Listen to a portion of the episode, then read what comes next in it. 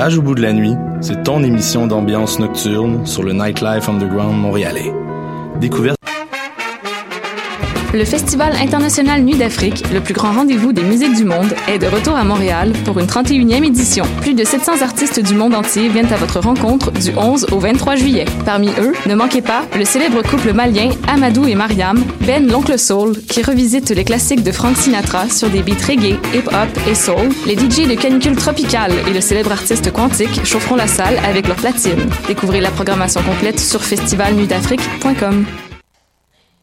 Hey, les shows de ruelle reviennent cette année dans la ruelle Gaboury d'Hochelaga. Le concept est simple. Cinq jeudis soirs avec des shows d'artistes québécois gratuits, de la bonne bouffe et de la bonne bière. Le 29 juin, à la Claire Ensemble. Le 13 juillet, Fred Fortin. Le 27 juillet, Les Deux Luxe. Le 10 août, Xavier Caféine. Et le 19 août, un artiste surprise.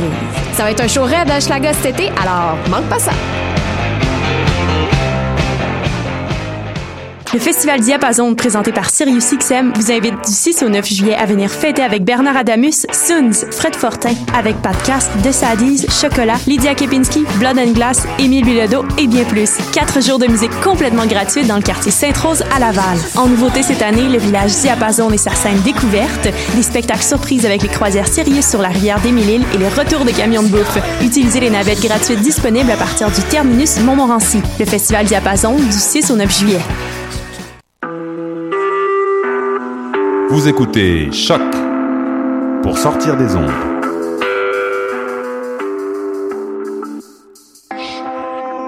Podcast, musique, découverte. Sur choc.ca. La musique au rendez-vous.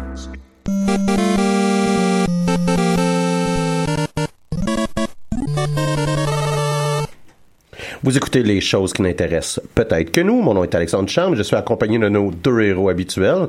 J'ai nommé David Charbonneau et Mathieu Oligny. Bonjour les gars. Hola. Bonjour, bonjour. Cette semaine, Mathieu va vous parler des modes, donc euh, ces, ces, ajouts qu'on a là, euh, dans euh, les jeux vidéo. David nous parlera du jeu Project iRise et je vais vous parler de la série Infamous Iron Man qui met en vedette Doctor Doom. Ton préféré. Ben, écoutez, qui est mon personnage de Marvel favori, en effet. Et, et, je me suis dit que je vous avais teasé environ sept fois ouais. en, en, en, six épisodes. Euh, donc, il, il, était peut-être temps, là, justement, là, que, que j'en parle.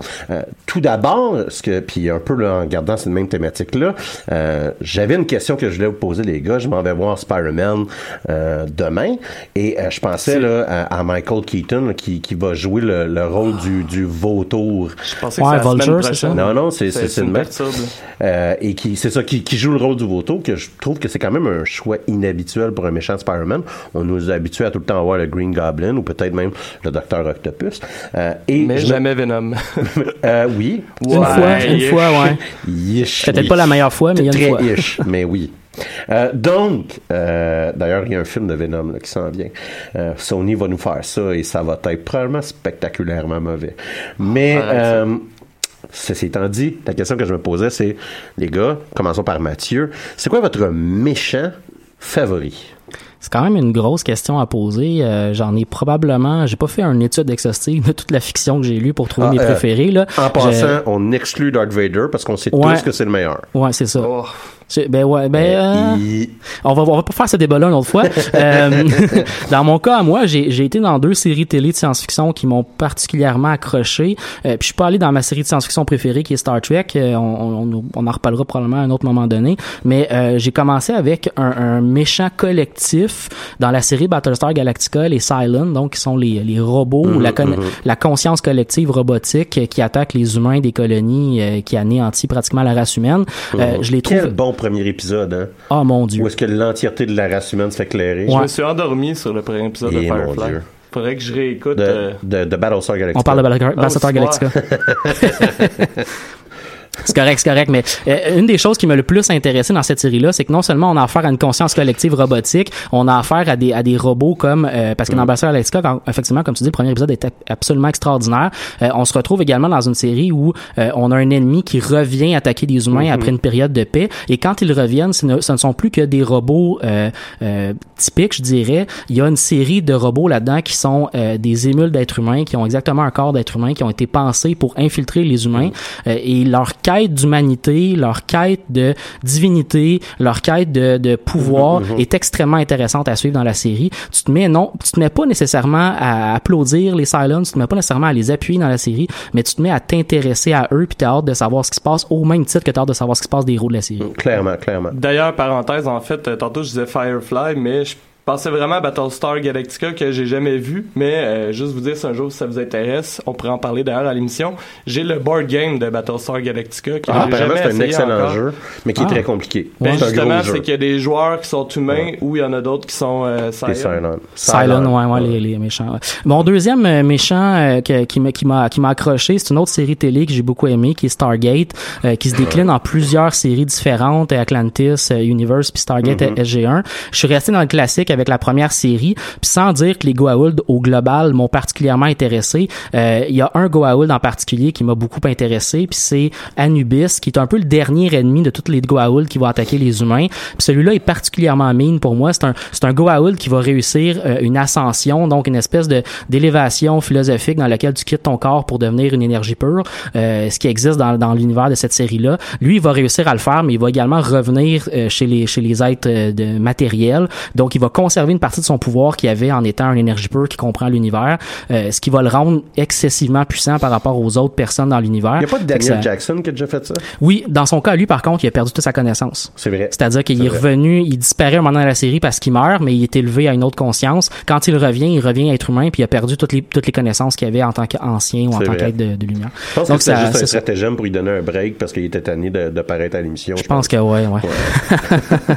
Toi, David, euh, Ouais, ben en fait, euh, moi aussi j'en ai deux. Euh, voyons, ben tout d'abord, en fait, il y a le Joker euh, de la série euh, Batman Arkham, en fait, que j'aime beaucoup, soit la version de Mark Hamill, et également un personnage qui me fait un peu penser au Joker, soit Kefka dans le jeu Final Fantasy.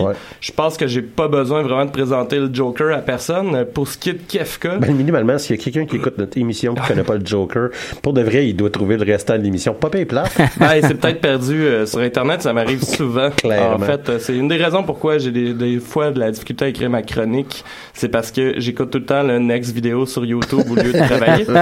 Euh, mais en tant que tel, Kefka, dans, dans son cas, lui, euh, c'est le méchant, en fait, dans l'univers de Final Fantasy VI. Euh, il s'agit, en fait, d'un espèce de bouffon qui sert de main droite à l'empereur de cet univers-là. Il finit par tuer, c'est pas un, un, spoiler, parce que ça arrive même pas à moitié du jeu, en fait, là, mais... à peu près à 50% du jeu. C'est, me semble j'ai checké, puis je passe beaucoup plus de temps dans l'autre partie que dans cette partie-là. en tout cas, euh, il tue l'empereur et euh, devient super puissant qui est un peu étrange vu que justement c'est un bouffon qu'on connaît pas vraiment euh, c'est quoi c'est quoi ses arrière-pensées mm-hmm. il devient quasiment un demi-dieu puis, voyons, justement, lorsque j'étais plus jeune, on avait déjà eu des discussions pour se demander comment un être comme Kefka pouvait avoir autant de pouvoir et gravir, et gravir les échelons d'un empire. Euh, fait que j'ai décidé de jouer un personnage fortement inspiré de Kafka dans un grandeur nature en trois fins de semaine, soit en trois sessions du jeu. J'avais une religion composée d'une vingtaine euh, de joueurs. J'étais allié avec la majorité du terrain, qui soit bon ou mauvais, parce que personne ne savait vraiment de quelle base j'étais. J'étais l'élu du démon de la folie et du chaos. Puis j'étais rendu dans un cercle très proche d'un joueur qui était devenu un demi-démon, que ça faisait comme dix ans qu'il jouait le même personnage, qui était comme le big boss du terrain. On parle ici d'un grandeur nature d'environ 800 euh, joueurs à l'époque. Encore aujourd'hui, euh, dix ans plus tard, mon personnage est toujours un peu dans lore du grandeur nature. Euh, semble-t-il qu'il y aurait des suivants de ma religion qui ravagent puis qui foutent la merde encore dans le royaume, pas sur le terrain mais dans le royaume. C'est beau. Fait que euh, j'en ai venu à la conclusion que finalement le personnage le plus hot méchant que j'ai d'un univers fictif, c'est moi. D'ailleurs, d'ailleurs, je sais que mon ancien bras droit nous écoute parfois, donc bonjour S si tu es à l'écoute. ben écoutez, moi je vais vraiment vous surprendre. mais, Mais ouais, non, je suis un, un, gros fan de Doctor Doom.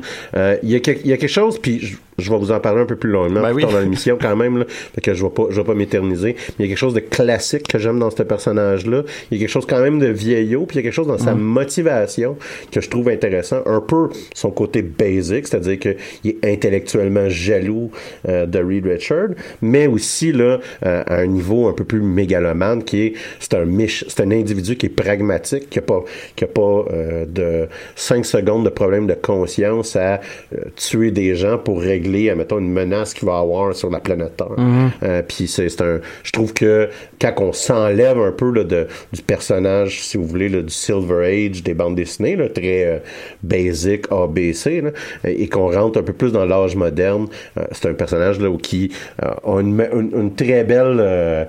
disons qu'il est très bien écrit ces temps-ci, puis ça, ça l'aide. puis qui, quand il est bien écrit, là, ça, ça fait un, un, très bon méchant.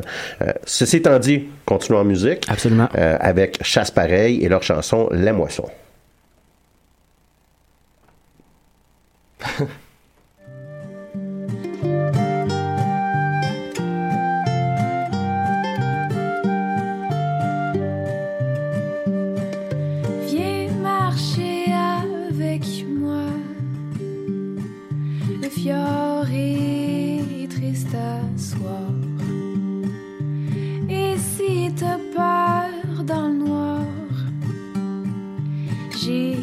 chandelles dans ma froc. On fera peur au pick-up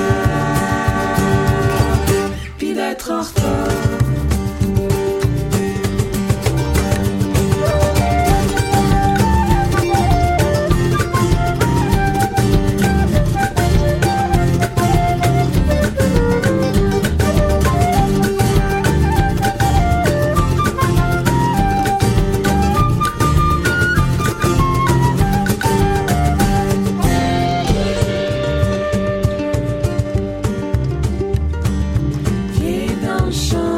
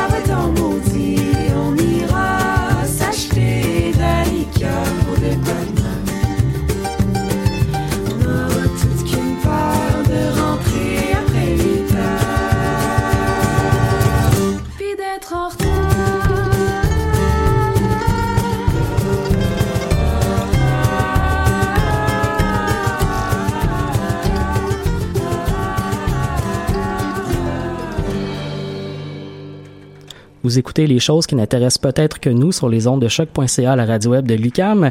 On entre maintenant dans la première partie d'émission euh, chronique, je dirais, et euh, c'est moi qui commence cette semaine, n'est-ce pas? Ben oui. Oui. J'avais envie de jaser d'un euh, d'un aspect des jeux vidéo qui qui m'intéresse pas mal. Je suis quand même un gros utilisateur de modes dans les jeux vidéo depuis, je vous dirais, trois ans. C'est d'ailleurs grâce à Alex si j'ai commencé à utiliser des modes. Je pense qu'à ce moment-là, tu jouais déjà à une version de Skyrim extrêmement modée, ah avec beaucoup, beaucoup, beaucoup d'ajouts au jeu. Et euh, c'est vraiment ton, ton euh, je dirais, ton récit de d'amélioration du gameplay d'une mhm. part, mais surtout de récit d'amélioration de du roleplay que tu pouvais faire avec ton personnage, de l'expérience que tu vivais qui m'a séduit dans les modes. Et quand je suis tombé dedans, je suis pas tombé dedans à moitié. Euh, la version, non mais la version de mode de Skyrim euh, Special Edition, donc la version qui est sortie à l'automne dernier, roule déjà sur 70 modes à peu près pour mon jeu à moi. Et j'ai joué seulement quelques mois à la sortie, donc la fin de l'automne dernier. Euh, j'ai pas joué avec des modes qui ont été réactualisés maintenant, mais à l'époque, c'était la folie de réactualiser les modes qui étaient là depuis des années avec le vieux Skyrim pour les faire fitter dans la nouvelle version du jeu. Mais ça devait quand même te prendre assez de temps à reloader euh, ta game ou ton jeu quand tu l'ouvrais? C'était pas si pire que ça. Ah c'est un des aspects que je trouve intéressant avec les modes parce que la première chose qu'on peut se demander, c'est ça sert à quoi? C'est un mode de, jeu vidéo? Puis il y a un aspect vraiment intéressant qui est celui de patcher les jeux. Euh, puis quand on pense aux jeux de Bethesda, en fait, c'est créé. c'est exactement. Parce que, parce que les jeux de Bethesda en particulier, puis je, suis un grand, grand bug Tesla, je suis un grand, grand utilisateur des jeux de Bethesda. C'est parmi mes, mes, jeux favoris euh, de tous les jeux vidéo. On doit quand même se le dire entre nous, ce sont des jeux très, très buggy, oh, surtout à la sortie du jeu. C'est des jeux qui euh, sortie du jeu, ils peuvent être totalement injouables. Ouais. Euh, puis notamment, en termes de, de j'ai pas eu beaucoup de bugs moi en termes de, de quests ou en termes d'avancement dans le jeu. C'est vraiment des questions graphiques qui peuvent parfois tout faire planter. T'as raison, ça peut rendre le jeu injouable. Euh, mais moi, dans mon cas, euh, Skyrim version PlayStation, ça, ça pouvait scraper, scraper, une game de 100 heures. La version Xbox 360, ben on jouait ensemble justement, ben les trois en fait euh, à Skyrim. Puis moi je me souviens qu'il y a des quests que j'ai jamais pu finir parce que la quest était buggée. Mais ça, je, dois vous avouer que je suis quand même un joueur sur PC, puis sur PC dans mes jeux de Bethesda, j'ai jamais vécu ça. Mais vous avez raison, dans les versions ben, console, c'est quelque chose qui est arrivé souvent. Que J'ai arrêté d'acheter les jeux de Bethesda sur console. Ouais, c'est ça parce qu'il était pas préparé. Il était pas prêt à ce moment-là. c'est vraiment la version la moins prête de tous les jeux de Bethesda au moment de la sortie. Exactement. Je te l'accorde à 100%. Euh, mais l'amélioration du jeu, les patchs, c'est une première question qui est, qui est répondue par les modes. Euh, si vous regardez ça, ne, serait-ce que dans le jeu de Skyrim, les, les unofficial patchs, les patchs non officiels du jeu sont très très très nombreux. Chaque sortie de euh, d'expansion de Skyrim s'est accompagnée d'un patch non officiel créé par des fans du jeu qui ont voulu réparer des bugs, réparer des problèmes puis les améliorer. L'autre aspect intéressant, c'est qu'il y a une forme d'amélioration continue du jeu qui existe dans les modes. C'est-à-dire que les fans du jeu vont se dire, ah, moi, la pluie dans ce jeu-là, je trouve qu'elle est pas assez bien réussie. Je vais créer un mode où la pluie va être mieux réussie. Mm-hmm. Et ça, c'est le genre de choses qui, euh, qui m'a amélioré mon gameplay puis la, la la, façon de jouer, la façon de roleplay ton personnage dans le jeu a complètement changé quand j'ai commencé à mhm. installer ces modes-là. Et le mode principal qui m'a amené ça, c'est comme ça que tu m'as convaincu, c'est le mode Frostfall euh, sur Skyrim, qui est un mode qui, bon, dans Skyrim, pour ceux qui connaissent un peu moins le jeu, on est dans le nord d'un univers, mhm. donc on est dans un endroit où il y a beaucoup de neige, il y a beaucoup de froid, et Frostfall apporte la partie, euh, euh, la partie donc des, des relations entre la température et ton personnage. C'est-à-dire que si tu es dans un endroit où il fait froid, ton personnage va être affecté par le froid. Si tu vas dans l'eau, tu sors de l'eau, tu es affecté par l'eau. Mhm. ça, ça, crée quelque chose. Donc, tu dois te, te, réchauffer, tu dois... Tout ça, ça, ça a complètement changé mon, mon gameplay, puis ça a créé plus d'heures de jeu parce que ça m'a donné une raison de jouer plus. Ça crée, puis d'après moi, c'était quelque chose qui était super intéressant pour un, pour un jeu comme Skyrim, c'est que ça crée que l'environnement, juste par sa froideur, juste parce que tu es dans le nord, peut te tuer. Ouais. Ben, juste pour vous donner une idée, en fait, un de mes modes préférés fait juste rajouter des sons. Je me promène mhm. dans le bois, dans Skyrim, il y a une mouche qui me tourne autour de la mhm. tête, j'entends la mouche, le son passer d'un écouteur à l'autre. Puis ça, ça, je veux dire, ça, ça, te fait encore plus rentrer dans le jeu aussi. C'était immersif. Là. L'autre aspect intéressant qui, qui m'a qui m'a séduit avec les mods, c'est la question d'améliorer des aspects du jeu qui sont peut-être moins exploités par le créateur du jeu, qui ont peut-être été moins développés comme les fans l'auraient aimé. Dans Skyrim, un autre bon exemple, c'est la magie du jeu, qui est pas qui est pas aussi développée que dans les précédentes versions d'Elder Scroll. Mm-hmm. euh, je pense au fait que dans, dans Oblivion, la version précédente d'Elder Scroll, on, peut créer, on peut créer, on peut créer des sorts, alors que dans Skyrim, on peut pas le faire. Euh, il y a des mods, il y a énormément de modes qui, qui pallie ces problèmes-là. Euh, il, y a une, il y a une sorte de magie dans Skyrim où on doit invoquer des créatures.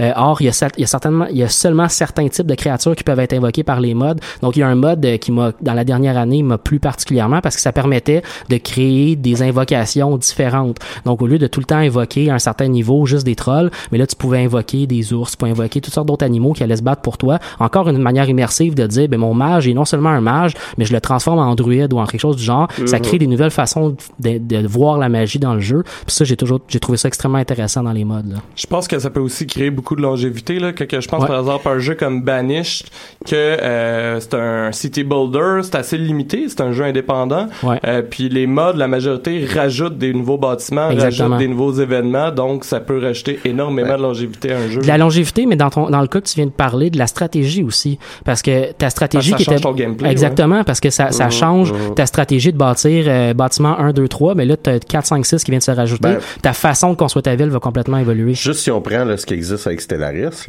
euh, ouais. est-ce qu'on peut décider de créer sa race différemment avec des modes, on peut dire bon ben moi je vais avoir plus de points ou moins de points ou euh, je, veux, je vais affecter la balance.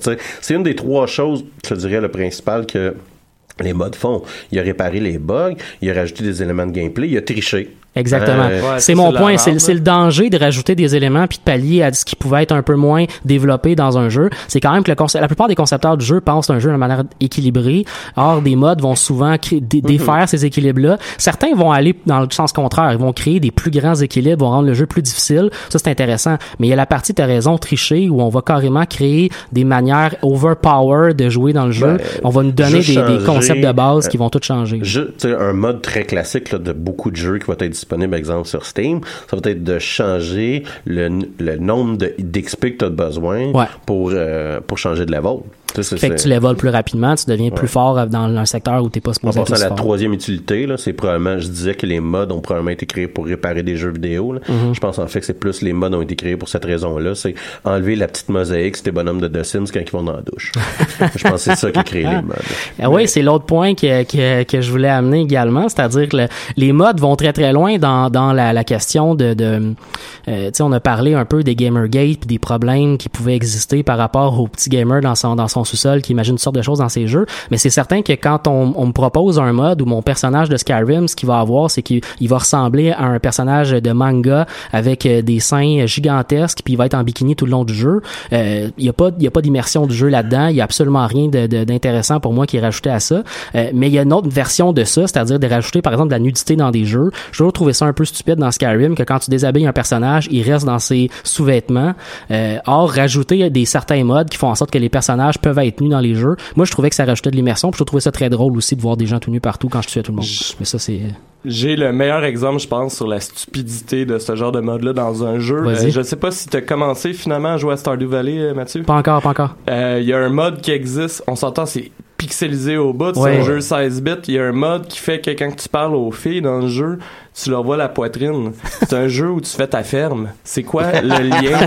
c'est quoi le lien avec tout le monde dans le village qui est tout nu? Non, il y a quelque chose d'hyper creepy là-dedans. Euh, j'ai trouvé des modes qui rajoutaient, comme je disais, c'est pour moi, euh, on pouvait complètement moduler les personnages pour rajouter les, pour faire que les personnages soient très très réalistes. Dans, dans le mode où j'ai installé, ben euh, les gars avaient toutes les formes de corps que tu pouvais avoir, les femmes avec toutes les mm. formes de corps que tu pouvais avoir. C'était pas un cas hyper stéréotypé où tu avais juste des femmes avec des gros seins. Euh, c'était hyper réaliste. Puis ça, pour moi, ça rajoutait de, de, de l'immersion. Mais il y a des, il y a effectivement tout un pan qui est pas là-dedans pantoute puis qui mais est en un même peu temps, c'est la c'est la règle 34 là. C'est rule 34 tu sais. C'est c'est si si s'il y a de la porn qui peut être faite sur quelque chose, ça existe, Effectivement, effectivement. C'est ça c'est c'est ce qui arrive dans tout. Euh...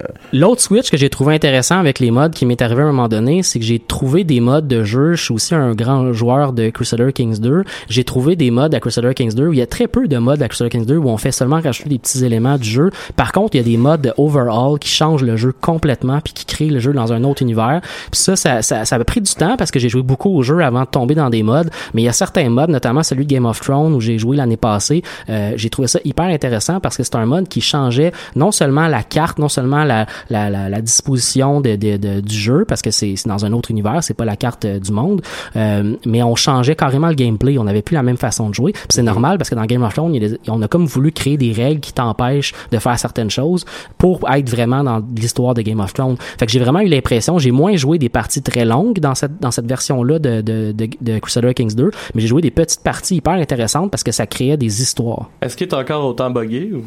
Les versions que j'ai jouées étaient pas très buggées, euh, mais j'ai joué la version parce que dans ce cas-ci, c'est un mode avec beaucoup de sous-modes. Donc on peut changer plein d'affaires. Moi, j'ai joué avec tellement de sous-modes à un moment donné que ça a buggé. Puis c'est là que ma relation haine suit la relation d'amour que j'ai avec les modes. C'est que je vis tout le temps la même chose quand j'installe des modes sur un jeu. Je commence avec un ou deux modes pour régler un problème, pour ajouter quelque chose, pour changer le visuel. Puis après ça, à un moment donné, ça fait une espèce de boule de neige. Ça grossit sans ah arrêt. Je me ramasse avec mon mode, qui mon jeu qui a 120 modes. Puis là, après ça, mon jeu, qu'est-ce qu'il fait? Il crash. Ah, puis là, là, je, là, je, là, je viens fou, ça me, fait, ça me fait chier parce qu'un jeu qui crash, je peux plus jouer. Fait que là, je désinstalle tous les modes. Là, je rejoue au jeu Vanilla. Là, j'ai un autre fun parce que je redécouvre un jeu que j'avais pas joué depuis un bout de temps.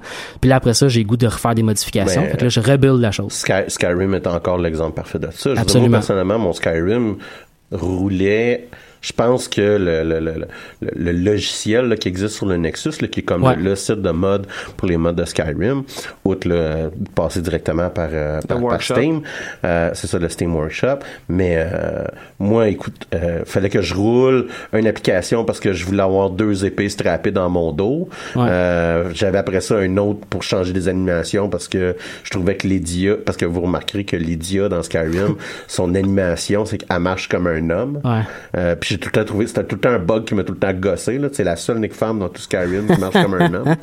Euh, puis je sais pas pourquoi ça, me, ça me buguait. Mais ça, c'est un mode excessivement trop complexe, qu'il faut faire. Ouais. faut que tu changes le squelette de ton bonhomme, changer les points d'ancrage. Ouais, ouais. Euh, puis juste ça, l'instant ça m'a crashé, il n'y a plus rien à faire. C'est ça ton jeu. me faisais penser. Moi, tu vois, un des modes que j'aimais beaucoup, c'était euh, un mode pour Homeworld 2. Alors là, je, remonte peut-être. Mais quoi qu'il le jeu est ressorti récemment. Euh, mais Homeworld 2, qui, est un RTS, euh, où est-ce qu'on pouvait avoir les vaisseaux de Babylon 5. Ouais, ouais, Puis ça, moi, il n'y a jamais de jeu Babylon 5 qui a été fait. Ouais, ouais, ouais. D'ailleurs, Stellaris, je Stellaris, ça, en ce moment, la dernière vague qu'il y a eu dans Stellaris, c'est d'introduire euh, la série télé que je parlais plus tôt, c'est-à-dire Stargate. On a introduit carrément plein de trucs de Stargate. La première série télé qui est introduite en science-fiction dans l'univers de Stellaris, ça a été Star Trek. On a créé plein, plein de modes là-dedans. Mais effectivement, euh, jouer à Stellaris, mais avec tous les vaisseaux de l'Alliance Rebelle de Star Wars, c'est vraiment intéressant. Fait que tu l'essayes, le mode, t'en essayes, t'en essayes plein comme ça. Il y en a beaucoup, beaucoup comme ça. L'autre aspect qui m'amène à Stellaris en termes de c'est la question des updates du jeu. Mhm. C'est-à-dire que la Stellaris, il y a ce gros problème-là, c'est comme j'en ai parlé dans une présente chronique, c'est un jeu qui est très, très, très actuel avec ses, euh, avec ses, ses, fans, avec les gens qui suivent le jeu. Le jeu est mis à jour de manière très, très, très régulière, mais à chaque mise à jour, toutes les modes sont, sont euh, outdated, ah ne fonctionnent plus parce qu'ils ne fit pas dans la bonne mise à jour. Fait que là, il faut attendre.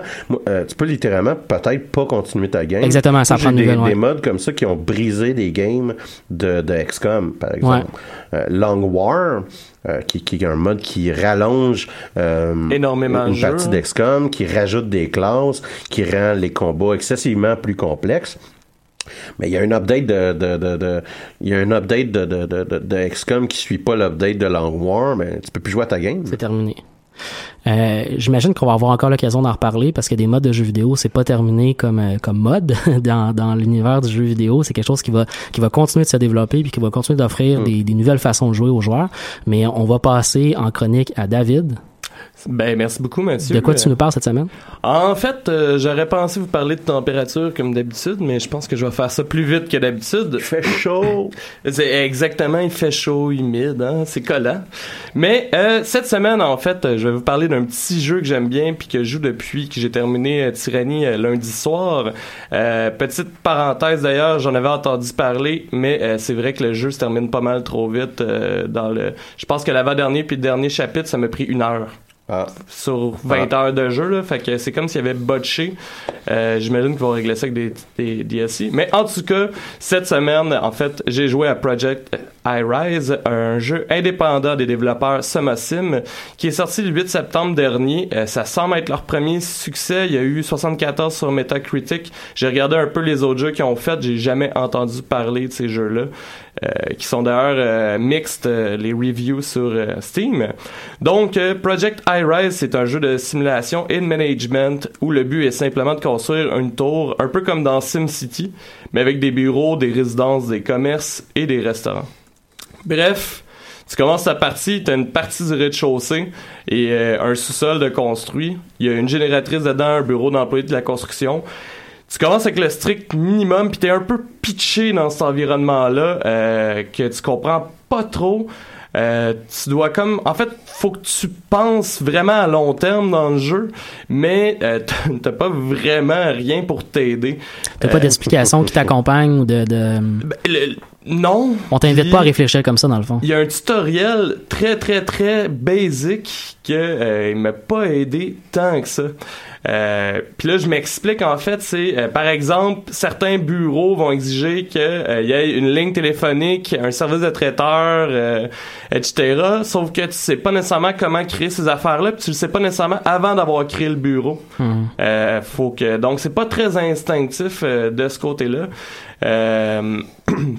Il y a d'ailleurs, entre autres, des résidents des bureaux qui vont s'installer uniquement s'il y a une énorme variété de restaurants dans l'immeuble. Donc, par exemple, moi, j'ai commencé à faire des appartements un peu plus de luxe, mais je peux pas les louer parce que j'ai pas encore les trucs qui, eux, nécessitent d'autres trucs. Fait que ça peut faire mhm. euh, ça peut faire un peu chier là, même que c'est tu faut que tu fasses attention à l'odeur, au bruit, etc. Mais là tu sais pas qu'est-ce qui dégage de l'odeur puis du bruit. Fait que il y, a, il y, a, des enchaînements à suivre, mais tu connais pas au début du jeu. Faut que tu testes à l'essai-erreur. Exactement. En fait, c'est littéralement un jeu d'essai d'erreur. Je pense que ça m'a pris quatre ou cinq tours avant de penser à long terme. Là, là, je commence euh, parce que tu finis justement par savoir à peu près euh, comment comment bien gérer tes, tes ressources et euh, le bonheur de tes locataires. Mais est-ce que, est-ce que ça t'a frustré d'avoir de, de, à vivre ça au début du jeu ou tu t'as juste eu trouvé ou peut-être comment je dirais ça c'était un processus d'apprentissage intéressant ou ça t'a frustré comme processus? Ben en fait moi je suis un gars bien patient hein, fait que euh, j'avais pas compris euh, entre autres que les locaux pouvaient se détériorer. Dans ma dernière en fait pas la game que j'ai en ce moment mais la dernière tour qui allait bien euh, fait que mes locaux détérioraient. J'ai une génératrice qui a sauté, ce qui a coupé l'électricité d'à peu près tout mon bâtiment. Euh, tout le monde s'est mis à partir. J'ai fait faillite. J'avais donc deux options devant moi, euh, soit de recommencer une nouvelle partie ou me présenter comme président des États-Unis. Je me trouve tellement drôle. Euh, le gameplay, comme je disais, le gameplay du jeu est pas très intuitif, le tutoriel aide pas. Euh, c'est vraiment un jeu d'essai-erreur, comme on a dit. Des fois, euh, retrouve à perdre en fait des locataires pour des euh, niaiseries poches. Euh, pas juste comme je disais la, la, la, génératrice qui saute mais c'est juste que t'as mal vu ou t'as mal compris comment un bâtiment fonctionnait. Fait que t'as des gens par exemple qui vont se fâcher parce qu'ils sont à côté d'un restaurant. Euh, sinon à peu près la seule ressource que t'as pour t'aider c'est un système de contrat avec la ville qui va te donner un peu de cash. Donc par exemple la ville va te demander j'aimerais ça. En fait la ville a besoin de plus d'emplois. Donc j'aimerais ça qu'il y ait au moins 50 bureaux dans, dans ta tour, etc. Puis euh, t'es pas forcé à les faire ces contrats-là, mais c'est la seule chose qui est instinctif en fait, c'est que tu veux le faire pour aller pogner le cash que ça va te donner pour pouvoir grossir encore plus euh, ta tour. Euh, du côté graphique, c'était assez basic, mais moi j'ai trouvé ça personnellement quand même beau. Faut dire que je suis pas très difficile là-dessus. c'est pas du gros 3D sale. En fait, c'est du 2D ben, sale. Ben en fait c'est ça que j'allais dire. Moi je trouve que leur 2D est quand même très très bien fait, très très peaufiné, c'est pas pixelisé du tout. Ouais non ben ça était c'était pas pour décrire. C'était positif. Non non mais c'est ça, c'est positif là, j'imagine que, que tu disais ça. C'est du bon 2D au fond. Oui, oui, mais c'est, j'ai pas, j'ai cherché tantôt justement un qualificatif qui pourrait exprimer quel genre de 2D c'est, puis j'en ai pas. C'est, c'est juste beau parce que c'est pas, c'est pas bande dessinée, tu sais, c'est pas euh, des contours. En fait, c'est c'est comme si c'était des dessins qui ont pas de contour. Je sais pas si vous comprenez ce que je veux dire. Moi, j'aime vraiment ça, en fait, euh, parce que je pense que j'ai été habitué dans ma vie à tout le temps faire les contours de quelque chose avec des couleurs plus foncées. Whatever. Euh, sinon, pour la longévité du jeu, euh, c'est certain, il y avait quelqu'un qui m'avait prévenu d'ailleurs, c'est certain que tu finis quand même rapidement par faire le tour parce que ça revient toujours un peu au même. Je me dis par exemple que c'est exactement le même cas que dans SimCity. Je veux dire, tu finis à demander par avoir vu un peu tout ce que tu peux faire. Y a-tu une force qui te fait avancer dans le jeu? Puis tu parles de SimCity, je trouve que c'est un bon exemple. Fait que SimCity, tu fais ton tu commences, puis tu dis, hey, il faudrait que tu fasses un stade. Hey, il faudrait. Ouais, ouais. À, 10 000 habitants, euh, v'là euh, euh, la mairie, v'là. Tu sais, il y a une force qui continues à te pousser à, à, à te développer quand même. Ouais, un peu comme dans. Civilisation, quand tu reçois des conseils de tes conseillers pour te dire, hey, t'es rendu à une étape où ton, tes, ta faction, ta faction militaire devrait t'envoyer à tel endroit, tu devrais faire telle chose, tu devrais construire telle chose. Est-ce que t'as ces, ces, Ouais. ces conseils-là qui viennent t'aider dans le jeu? Ben, comme je C'est disais juste un tantôt- make your own fun, là, tu Ouais. là. Comme je disais tantôt, pis c'est ça que j'essaie d'un peu euh, expliquer, je me suis peut-être mal exprimé, mais je vous dirais que c'est ça que les contrats de la ville OK. T'apportes. Font-. Tu sais, c'est vraiment euh, justement par Ah, exemple bon euh, ça j'en avais pas j'en avais pas parlé tantôt puis euh, j'y avais pas pensé en fait. Mais euh, pour euh, le- le- l'équivalent du stade quand tu arrives à 10 000 habitants c'est que tu peux gagner en fait des points de réputation des points euh, voyons de, de, de je sais pas comment ils appellent ça mais c'est comme des points de lobby tu peux avoir mettons un lobbyiste dans ton bâtiment Ouais, avec ouais, ces points-là, c'est que tu peux débloquer des trucs avec la ville. Donc, par exemple, tu peux faire en sorte que ta tour soit plus haute, euh, plus large. Tu peux avoir un contrat pour qu'il y ait une station de métro dans ta tour. Euh, ce genre de choses-là. Puis ça, c'est en accumulant justement ces points-là qui s'accumulent. En fait, c'est des points d'influence, je viens de flasher, hein, qui s'accumulent avec euh, la quantité qu'il y a d'habitants, euh, par exemple, ou de bureaux. euh, dans, dans ton établissement. Euh, un autre truc, par exemple, qui pourrait améliorer la longévité du jeu, mais que j'ai pas trop essayé encore, euh, c'est qu'il y a des scénarios. Euh, je pense, je sais pas s'il y en a ça encore dans SimCity, parce que je pense qu'il y en a déjà eu des scénarios, Je mais sais pas, moi, la dernière fois que je jouais à SimCity, le scénario, c'était assez basique. là. C'était genre, Godzilla vient de débarquer en ville, arrange-toi que tout le monde meurt pas, tu sais. Ouais.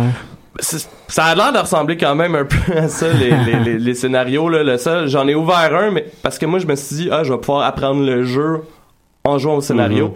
Et c'était la pire erreur de ma vie. En fait, je me suis retrouvé avec un bâtiment qui ressemblait au bâtiment que je vous ai décrit tantôt. C'est comme sauve-les.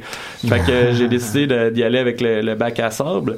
Euh, Sinon, en fait, il y a déjà un DLC sorti que je pense qu'il peut rajouter un peu la longévité. Ça s'appelle Las Vegas. Ça te permet en fait d'avoir un hôtel, euh, de faire des casinos. Moi, c'est mon style en fait de vouloir faire un bâtiment qui est uniquement comme ça. Ouais, ouais. Donc, euh, tu sais, j'ai déjà prévu Ok, que après avoir du fun avec ma tour que j'ai actuellement, qui est un peu n'importe quoi, Un parce que je vais apprendre le jeu, monofonction. oui.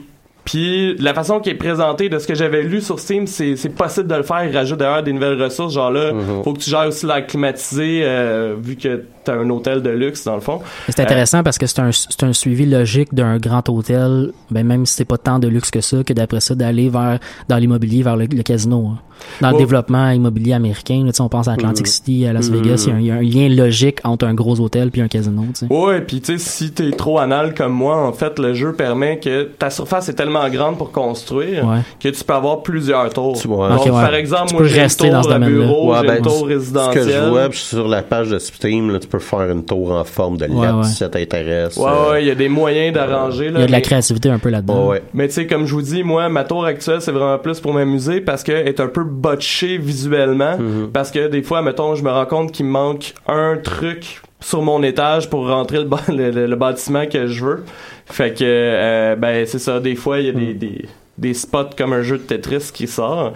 Euh, sinon, en fait, euh, il y a un prochain DLC qui va sortir le 13 juillet prochain. Puis là, ça s'appelle euh, Miami Malls, qui est un peu le même principe, mais là, ça va être euh, de pouvoir d'achat. créer un gros Ouais. centre d'achat euh, de luxe. Euh, pour les gens qui auraient besoin d'une image, c'est de construire un gros 10-30. Et vous remarquez, je fais une pause à chaque Ben fois oui, pour non, attendre que vous riez. C'est, Ben oui. euh, C'est comment, c'est comment qu'elle dit ta, ta, ta, description sur le site de Choc? Je suis mon meilleur public. Voilà. euh, Sinon, en fait, je le recommande pour les amateurs de jeux de gestion puis de simulation. Euh, cependant, je pense sincèrement que c'est mieux de l'acheter en spécial. ben, c'est, Euh, c'est ce que je vois, là. C'est, euh, 21 piastres. euh, Ah, ben c'est- 22 ouais. en fait. Ouais, euh, ben, c'est parce ce que que je disais, 21,99, 21,99, en effet. Euh, ça, c'est ça, les expansions. C'est l'expansion qui est 7 piastres et 79. euh, C'est un, c'est un cas de spécial Steam, là. On attend un spécial pour aller Ben, en chercher. fait, c'est ça. Moi, je l'ai acheté pendant Ouais, les ouais. Steam Summer Sale. Il m'a peut-être coûté 11 piastres. Puis, moi, c'est le genre de jeu qui me rend super addictive. Ouais. Fait que, moi, j'en ai pour mon argent. Mais moi, c'est parce que, comme je disais, c'est- ça se peut qu'avant de faire mon casino, je recrée une tour où ce que là, je vais vraiment calculé le nombre de cases que ça me prend pour tout rentrer pour que ma tour soit belle. Moi, je suis le genre de gars qui va faire ça sans cesse. Je pense que, ouais. ben, en fait, je pense que les deux, vous êtes un peu comme ça Ouais, par bout. Mais je pense que quelqu'un qui veut juste du casual gaming. Hmm. mais tu penses-tu que ça va être un jeu que tu aurais fait le tour après 10 heures, on va dire, ou que. Je pense que je suis déjà rendu à 10 heures. Ok. Ouais, mais. mais ne serait-ce que la partie erreur qu'on présente depuis tantôt par, par, le manque d'accompagnement, ça va amener beaucoup d'heures de jeu. Peut-être que c'est ça. Peut-être que je me serais fait chier un peu plus si j'avais écouté beaucoup de vidéos YouTube de gameplay puis que j'avais compris pas mal tout avant. Mais en même temps, moi, je trouve que c'est une des beautés de ce genre de jeu-là, c'est de découvrir par soi-même. Exactement. En tout cas, moi, David, tu m'as convaincu. Je vais l'ajouter à ma wishlist euh, de, de Steam puis je vais attendre une vente spéciale. Euh, en attendant, je vais passer en musique pour aller écouter euh, le duo de guitaristes américains Julian Lage et Chris Eldridge avec la pièce Mississippi Valley.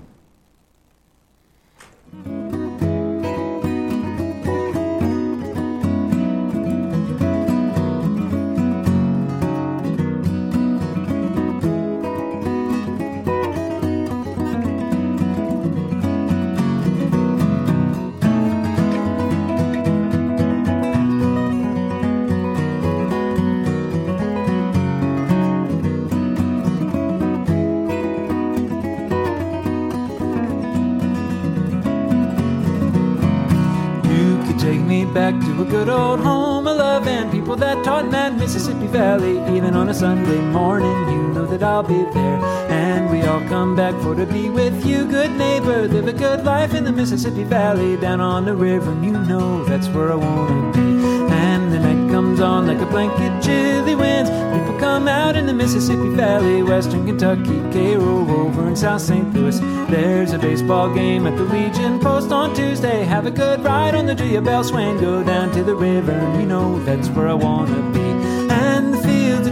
The banjo music, catfish fry and the towboat payload pushing upstream against the stars. And a letter come back from a girl in Calhoun County, here in the middle of the Mississippi Valley. I'm in love, and you know that's where I wanna be.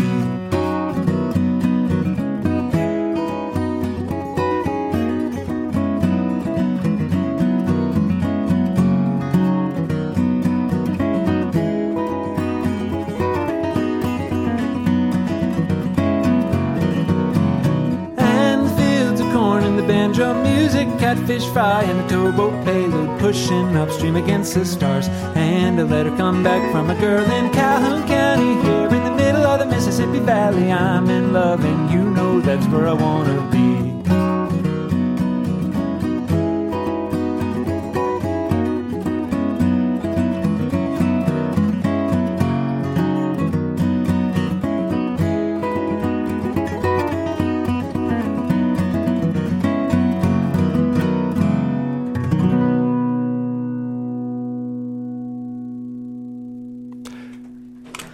Vous êtes sur les ondes de choc.ca, la radio web de Lucam, et vous écoutez l'émission Les choses qui n'intéressent peut-être que nous. On enchaîne avec euh, la chronique de Alex. Tu nous parles, comme on l'avait dit au début de l'émission, de Dr. Doom. Ben non, j'ai décidé à la place que j'étais pour vous parler euh, du euh, défilé de la Saint-Jean-Baptiste. Non, c'est pas vrai. Oh boy. Euh, parce que euh, je pense que je j'ai pas envie d'être la dernière. ton silence était silencieux. J'avais pas envie d'être euh, la, la, dernière personne à essayer de white-planer euh, ce qui s'est passé là. Ceci étant dit, c'est encore l'été, hein, et je suis encore en vacances. Et, et les nouvelles du côté geek là, sont un peu sur le point mort. bon, c'est sûr et certain, là, je vais aller voir, je vous le disais, là, je vais aller voir Spider-Man plus demain pour nos auditeurs. mais il y a aussi là euh, Overwatch qui a annoncé son prochain héros, qui est euh, communiquement euh, nommé Doom Fist. Il y a à peine beaucoup de blagues qui vont se créer à partir de ça, mais je vais je veux profiter de cette période morte là, pour parler pour faire une petite chronique comme je vous disais plus tôt que, j'ai un petit peu insinué à plusieurs reprises depuis le début de notre émission et de parler de la série Infamous Iron Man qui met en vedette un autre Doom qui est Docteur celui-là. C'est une série récente, ça. Hein? Euh, c'est, on est rendu au neuvième, euh, à la neuvième euh, parution, là, c'est ça, de cette série-là. Mais elle est somme toute assez récente, en mhm. effet. Je vais petite introduction du personnage. Bon, on a tous une impression de qui est Doctor Doom. Euh, c'est un personnage comme approximativement 80% des personnages de bande dessinée là, qui ont été créés dans Silver Age. Ça a été créé, il a été créé par Jack Kirby et Stanley, euh, par Marvel, c'est ça, en 1972. Euh, 62, excusez-moi. Doom, c'est un vilain classique à l'époque. Euh, il est simple par son nom, par ses, par ses motivations. Et de l'aveu même de Jack Kirby, son apparence est censée rappeler la mort, son capuchon, euh, son, armure et son masque là, qui, qui au lieu d'être un squelette. Là, peut-être que je me trompe, mais d'ailleurs, comme une forte majorité des vilains de cette époque-là, je pense qu'il est nazi à l'époque.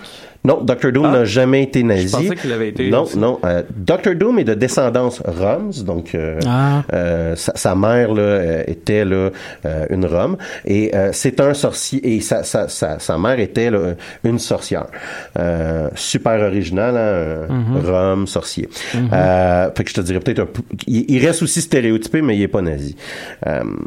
Et c'est un sorcier lui-même hors pair. Son visage d'ailleurs a été détruit euh, suite à une expérience qu'il a ratée là, euh, pour tenter de créer une machine pour effectuer des voyages extradimensionnels euh, pour sauver sa mère là, qui euh, a été là, en gros là, emprisonnée par le diable. Okay. Je vous rappelle, c'est des histoires simples des années 60. Ouais, 60 ouais. C'est assez. Mais l'expérience a mal viré, puis c'est ça qui fait que son visage. C'est ce qui détruit, détruit son visage, c'est ce qui donne son apparence. Long longtemps, là, il y a eu plusieurs variations. Est-ce que son visage est véritablement détruit? Est-ce que euh, c'est juste de la vanité, une petite cicatrice, mais c'est un personnage qui ouais, a une certaine ouais. vanité? Euh, récemment, là, il, y eu, il, y a eu, la démonstration puis l'explication, comme quoi que son, son, son, visage était totalement détruit, au point même là, où est-ce qu'il y avait plus de nez. Euh, c'est pourquoi, là, comme je vous disais, c'est suite à cette expérience-là qui cache son visage avec son, son masque, qui est somme toute très iconique. c'est un roboticien hors pair. Il use fréquemment son apparence, parce qu'on on voit pas, on voit pas de peau hein, dans son apparence. Mm -hmm. euh, il, il, utilise fréquemment son apparence là, comme un déguisement pour des androïdes. Donc on pense qu'on parle avec Doom, mais on, on est en on train de parler avec un, ce qu'on appelle, ce qu'on appelle des Doombots. Okay. Euh, ça plus grand. Ça, hot, en ouais, ben, fréquemment, en fait, c'est l'explication de oh, on a tué Dr. Doom. Non, c'était un robot, c'était un androïde. Euh, c'est un, justement, c'est un grand scientifique. Donc, comme je dis, ça. Mais plus... stratège aussi, parce que ça, ça prend. Ça. Exactement. Sa plus grande force, c'est certainement son intellect surhumain, euh, qui n'a que Reed Richard, Monsieur Fantastique, l'homme ouais. élastique, là, pour, pour ceux qui sont pas euh, trop familiers avec le personnage, qui a, qui peut rivaliser son intellect. Euh, Donc, parmi les gens les plus intelligents de tout l'univers de Marvel. Exactement. Je vous dirais, il y a Doctor Doom, il y a Tony Monsieur. Fantastique, il y a Tony Professeur Stark? Xavier puis Tony Stark là, Ouais. qui sont à peu près tous dans la même ligue. là. Parfait. Euh, Il y a Peter Parker aussi qui joue quand même proche de ces ligues-là, mais si on veut là, les grands intellects Ouais. de Marvel, on les a pas, on les a un peu tous mentionnés là, euh, euh, présentement. Ben, c'est sûr, là, on parle pas là, des personnages omnipotents là, comme Gal- Galactus ou tout. Là. Euh, trêve de plaisanterie, comment Doom devient Iron Man, hein? parce que c'est c'est c'est c'est ce que c'est ce que dont je voulais, je, vous- je voulais vous parler aujourd'hui, et tout commence par la fin de l'univers. Alors, dans, Un bon début. c'est ça. Euh, dans un arc là, qui euh, s'appelle Secret War, en fait un petit peu plus avant, là, euh, on, on, il faut pas non plus, là, il y a d'autres arcs qui s'appellent Secret War dans les années 80, il faut pas les confondre, là, mais dans un arc qui s'appelle Secret Secret War, il y a une Secret War. Z. C'est que j'aime ça quand on parle en anglais. il, y a, il y a une race omnipotente qui s'appelle les Beyonders, qui, euh, eux, proviennent d'une dimension externe de notre multivers. Donc ça, c'est très loin. C'est genre Ouais. comme juste à côté de Sorel Tracy. Donc ces, ces Beyonders-là euh, ont créé une off-switch au multivers. Et euh, cette off-switch-là, là, c'est une singularité qui s'appelle l'homme-molécule, très original. Encore là, on Ben prend oui. un peu un personnage là, qui était aussi ancien. Et euh, le plan des Beyonders, c'est de d'annihiler l'entièreté de l'existence de notre multivers, donc l'infinité des univers. Est-ce que c'est comme ça que Marvel a détruit tous les multivers qui rendaient le jeu, la- la- pas le jeu, mais l'univers un peu complexe dans. Bon, tu viens de comprendre, il y a Ok. un désir de Marvel de Ouais. faire un peu le ménage Dans toutes leurs les univers versions parallèles-. Exactement. Et donc, euh, c'est ça. Les Beyonders ont créé la switch à off de, de- du multivers et c'est un individu, c'est un être humain qui, lorsqu'il décède, ben, son univers détonne. OK. Donc, euh, c'est un plan quand même assez complexe. Euh, Doom réalise, et là, vous, vous, allez voir un peu le, mon intérêt dans cette histoire-là pour Doom. Doom réalise que euh, cette race-là omnipotente... est en train de faire ça. Et c'est ça, se prépare là, à, à, détruire l'univers et voyage donc dans le temps, 25 ans dans le passé, avec l'homme molécule de notre univers, de notre planète à nous. pour, et c'est ça son, son, son, son objectif, pour tuer les hommes molécules de d'autres univers во-вторых, à retard, avec de l'avance sur euh, l'échéancier des Beyonders. Alors, vous comprendrez que je disais, c'est un personnage qui est très pragmatique, il est aussi très cruel. Il n'y a pas de problème de détruire des univers au complet pour, pour sauver, le pour sauver le nôtre. Exactement. et il y a personne lui constatant qu'il y a personne d'autre qui est prêt à faire ce type de sacrifice là mais lui il dit moi j'ai pas de problème à faire ce genre de sacrifice là et c'est ce que je vais faire. Oh wow. Donc ben, il rentre dans une campagne pour détruire les autres univers. Et exact et, c'est exactement ça et donc il détruit euh, des univers petit peu par petit peu euh, comme je vous dis là empêchant qu'il y ait une détonation simultanée de tous les univers euh, par objectif là, de, de, le préserver par ses actions Doom il va avoir un culte de la mort qui va se créer alentour de lui, qui s'appelle les Black Swans. Et ils vont vénérer Doom euh, dans sa nouvelle euh, identité là, de grand destructeur. Puis d'ailleurs, ce culte-là est l'idée par Nathalie Portman, je pense. Black Swan? Ouais. Ah, là, tu te forces juste parce que j'ai dit que tes jokes étaient plates. C'est là que ça prendrait un effet de son pour faire le petit drum. donc, euh, là, j'ai perdu mon fil. Euh, et donc, c'est ça. Il y a un culte au complet là, qui va s'organiser alentour là, de sa personnalité là, comme grand destructeur.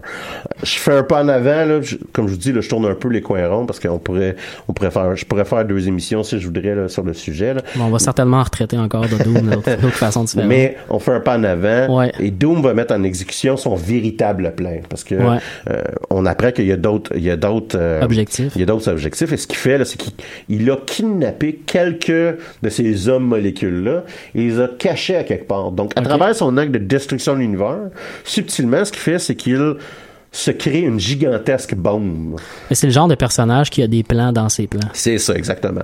Donc, il, y a comme une douzaine, c'est pas une trentaine de molécules cachées dans un coin, euh, qui sont littéralement des bombes qui sont capables de détruire l'univers. Et euh, lors du euh, gros party des Beyonders, ben, vous aurez deviné qu'est-ce qu'il fait, c'est qu'il leur lance 15 personnes qui sont capables de détruire des univers à eux seuls pour toutes les tuer. Alors, on se trouve dans une situation où est-ce que l'entièreté du cosmos est en train de, mourir et euh, euh, ce que euh, Doom va faire, c'est que il va par force de volonté, puis avec les pouvoirs qui sont attribués avec son comparse de, que, que, je vous parlais, là, qui est le Molecule Man, il va duct-taper le restant des univers ensemble et il va se placer lui-même en tant que Dieu au centre. Donc, par, il va préserver malgré tout, contre envers, et contre tous. Il va préserver ce qui reste de la création. Puis euh, il est prêt à assumer le sacrifice euh, d'être le Dieu au centre. Puis c'est un sacrifice, c'est pas quelque chose qui, qui fait de gaieté de cœur, mais comme je dis, c'est l'homme pragmatique qui est. Éventuellement, bon, euh, Reed Richards va, va rentrer en conflit avec le Docteur Doom et l'univers va reprendre un état plus stable que euh, ce Battle World-là, cet univers, comme je disais, Doctor En conflit. C'est ça. Et euh, pour ceux que ça intéresse, présentement, dans la continuité de Marvel, le, la personne qui est en train de rétablir l'ordre cosmique, ben, c'est Reed Richards, sa femme et ses enfants. C'est la raison d'ailleurs pourquoi il n'y a plus de BD de Fantastic Four. C'est ça qu'ils font de leur temps libre ces temps-ci. Tranquille. C'est des belles vacances. On n'est pas encore arrivé. Pourquoi il n'y a plus de vacances en famille? Je vais maintenir l'univers ensemble. Que vous faites en famille? maintenir l'univers ensemble. Mais c'est intéressant parce que euh, la, la, torche humaine, le Human Torch, euh, et The Thing, là, qui est l'homme en roche, ouais, l'homme en feu, si vous voulez, euh, eux sont, sont sur notre planète. OK, ils sont pas avec la famille. Ils n'ont aucune idée de ce qui est arrivé avec les Fantastic Four. Parce ah, que drôle. pratiquement personne, quand il y a ce rétablissement-là, pratiquement personne a, des, a une mémoire de ce qui s'est produit pendant les ah. huit ans où ce que Dieu Doom, God Doom, euh, était au centre de la création. Là, on est, comment, comment que euh, Tony Stark euh, n'est plus Iron Man? Faut qu'il décède, faut qu'il faut qu'il disparaisse de la circulation. Alors, il y a un autre événement à Marvel qui s'appelle Civil War 2.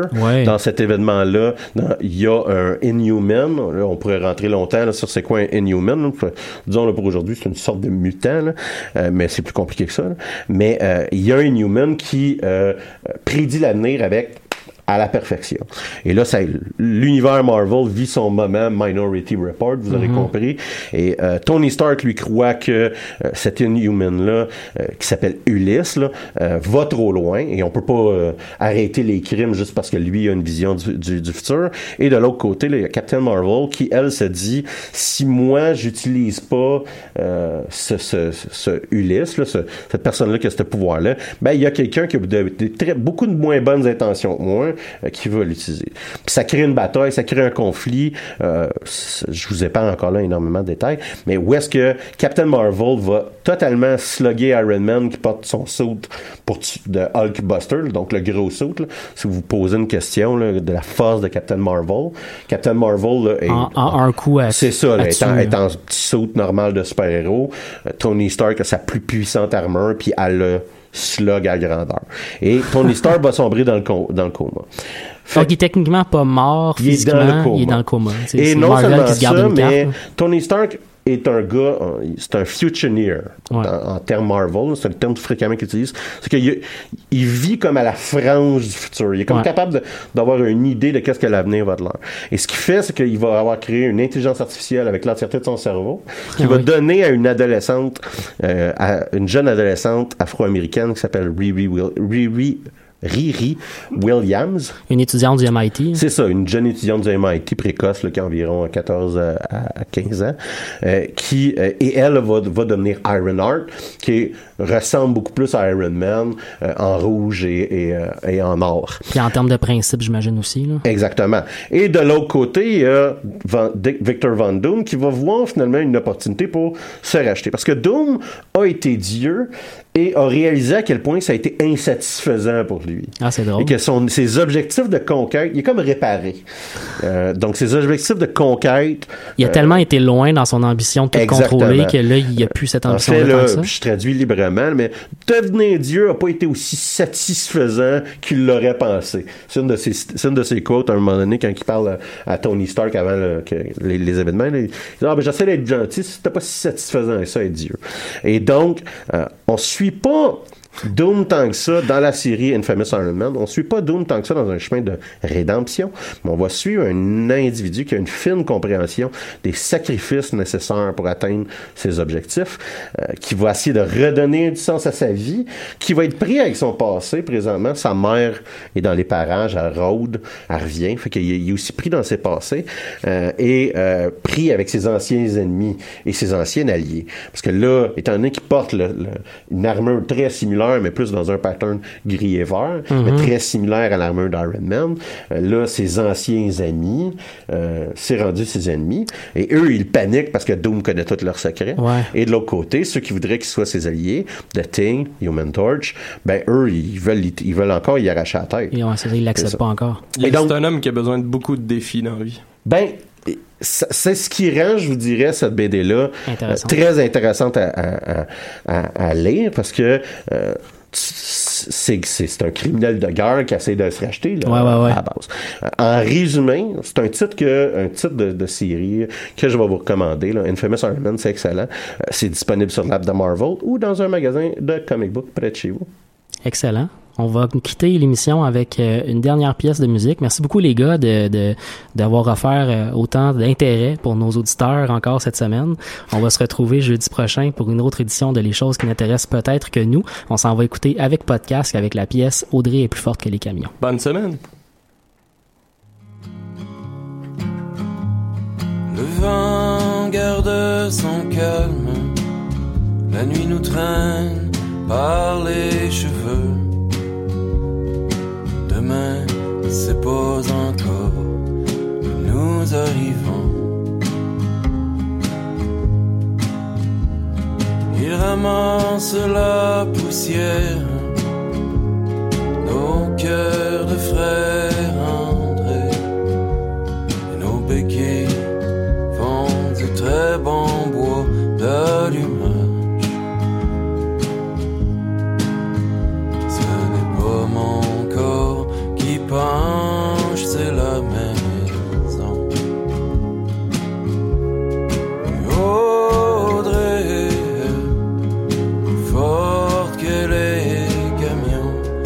plus